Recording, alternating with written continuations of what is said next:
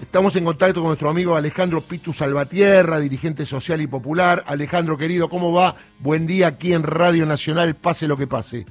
Hola Darío, buen día, ¿cómo están? Un saludo para vos, para la mesa y para toda la audiencia.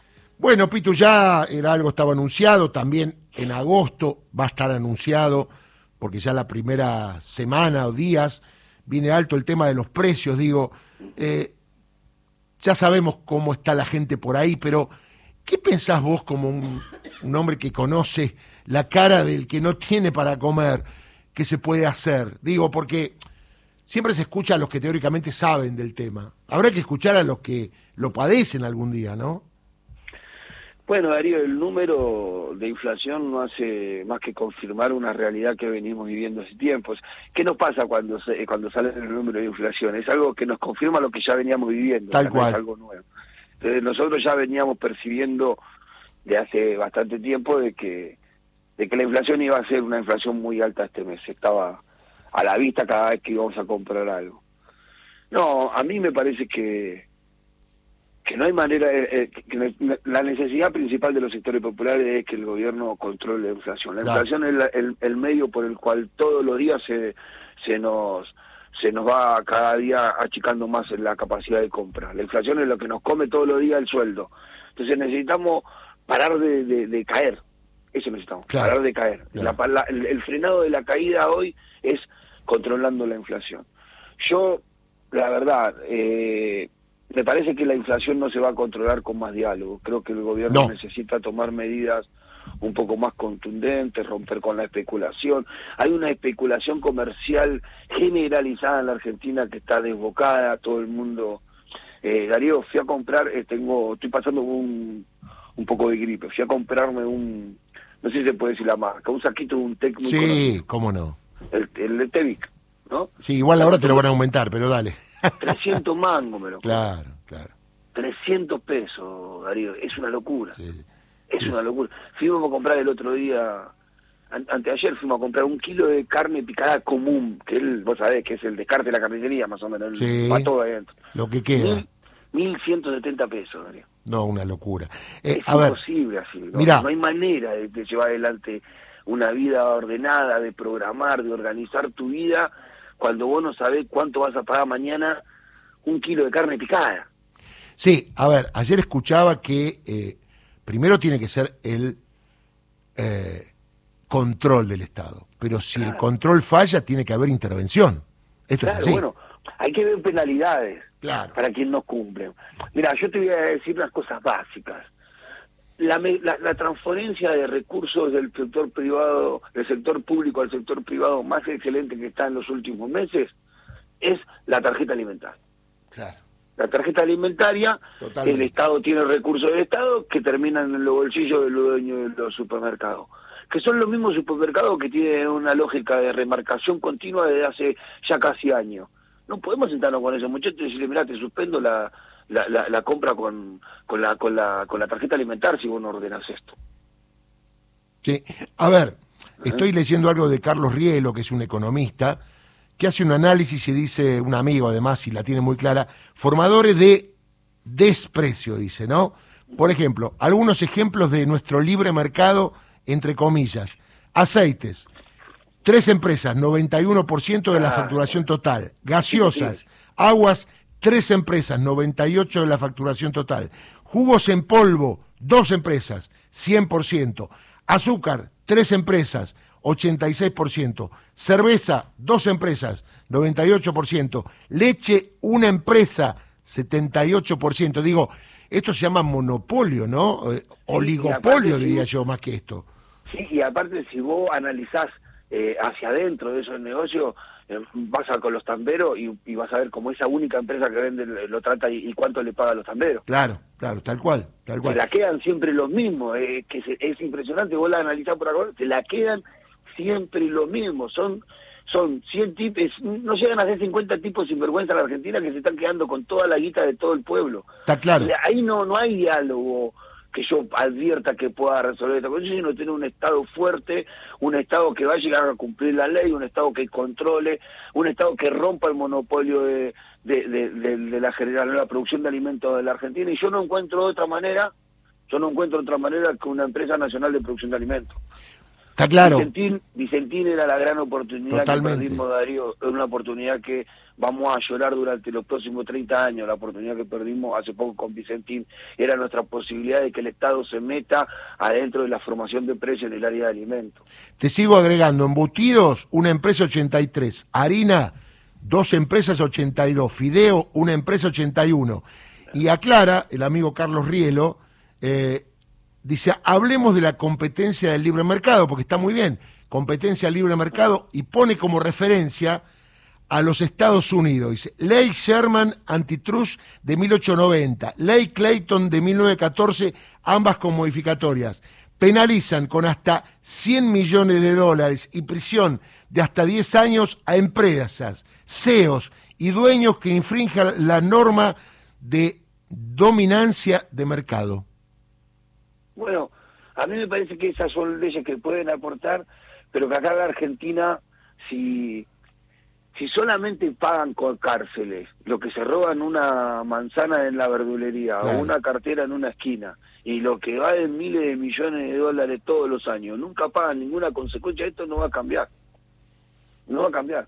Acá este país va a ser un país serio en ese sentido cuando alguien que no paga, que evade, alguien que se la fuga, vaya en cana. Tal cual. Hay que invertir los valores, ¿no? Como están, Sí. diríamos. Es Sí, así. porque la verdad que las cárceles están llenas de, de, de perejiles al final. Totalmente, ¿Qué totalmente. perejiles? Las que se las llevan y las que causan verdaderamente daño a nuestro pueblo. Andan ahí, ni siquiera... Mira, el otro día yo decía, qué locura. Eh, bueno, vos sos abogado, Darío, no te, voy, no te voy a explicar a vos. Nosotros no conocemos lo que es esperar juicio en la calle en los sectores populares. ¿eh? No. Nosotros nos baja la preventiva. Antes de agarrarnos ya nos bajaron la preventiva. Sí. Por tracción de rostro se llama eso, amigo. ¿De dónde es usted, señor? Te miran así, morochito, de sectores populares, listo, con preventiva dentro. Si sos del sector de clase media alta o alta, listo, podés viajar por el mundo procesado, hacer lo que quieras. No hay Bueno, ningún problema. de hecho, a ver, no es porque los pobres delincan en su totalidad, ni en su mayoría, porque en los barrios pobres también hay de todo, como en los barrios que no hay tanta pobreza, pero el 90% de los detenidos son pobres, es una realidad. ¿Entendés? Entonces digo, acá nadie paga nada. En este país, ser garca es gratis. Ser garca es gratis en este país. Estos muchachos hacen lo que quieren, te suben los precios, te lo bajan, suben el dólar, te suben los precios, baja el dólar, no baja Y además nada. pasan una buena vida, aparte, ¿no es cierto? Sí, porque el otro día decía, el otro día escuchaba a uno de estos muchachos hablar ahí en La Nación Más, un canal que, que debería quitar cada vez menos, pero a veces, viste, te quedas ahí al Y uno hace zapping y, y, que- y no lo Claro. puede creer, ¿no?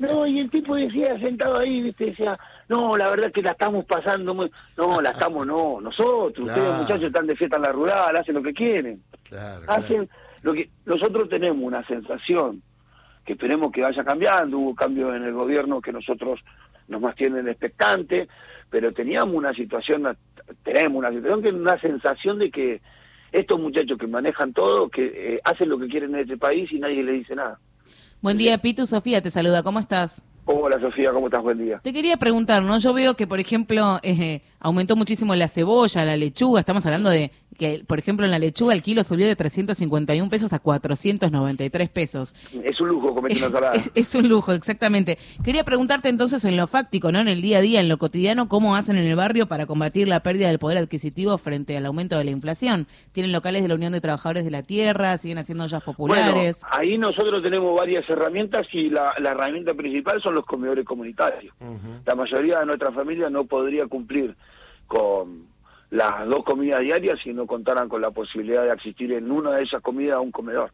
Sin comedor, en la mayoría de las familias de los sectores populares estaría comiendo una vez por día. Eso van a tener en claro.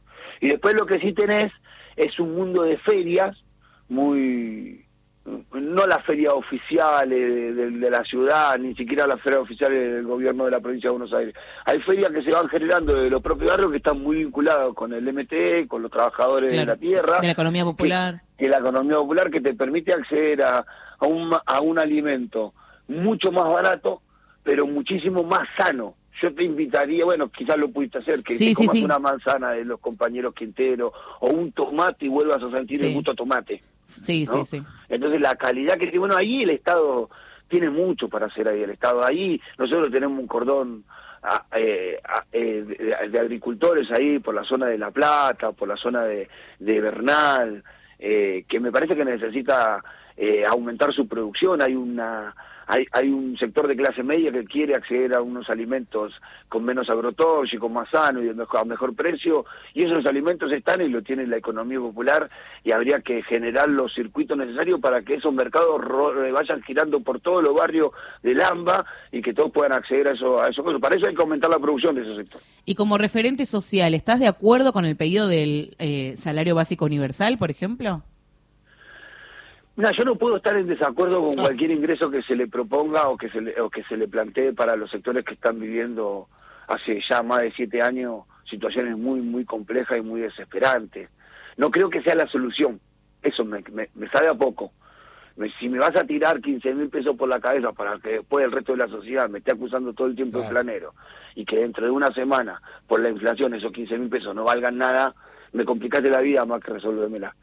Entonces digo, me parece que está bien, yo creo que, que, que, que, es algo necesario, que hoy, pero no es la solución de fondo. Me parece que tenemos que pensar más profundamente a dónde queremos ir, tenemos que, por, por, inclusive todavía debatir más profundamente sobre la economía popular. Me parece que tenemos que eh, tener una eh, política de Estado concreta y las organizaciones ponernos todos en un mismo objetivo, que tiene que ser principalmente saber cuántos somos. Andamos tirando números al aire hay entre 6 y 8 millones de personas que trabajan en la economía popular, otros dicen entre 7 y 11 millones. Bueno, ¿cuántos somos? 7, 8, 11, 9, ¿cuántos somos? ¿Dónde estamos? ¿Qué hacemos?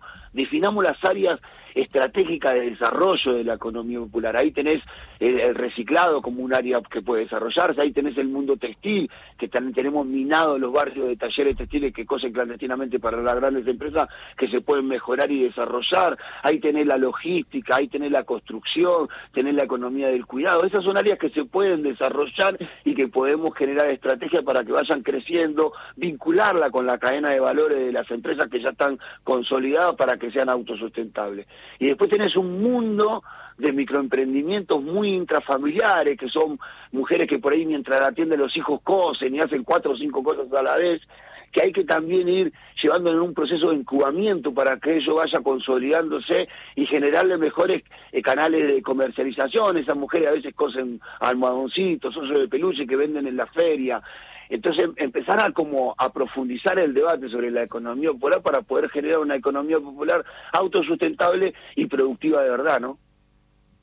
Gracias, Pitu, querido. Un día vamos a ir a visitarte por allá. Te mando un abrazo. Sí, Darío, vengan un día que comemos un lindo guiso acá en el comedor, comemos con, con los vecinos. Es un placer recibirte a vos, saber el respeto que tengo por tu familia. Sí, te agradezco mucho y mi hija siempre me dice, ¿cuándo vamos, papá? Lo que pasa es que los tiempos vos sabés cómo son de nosotros, porque vos también sos un periodista popular. Así que te mando un abrazo grande. ¿eh?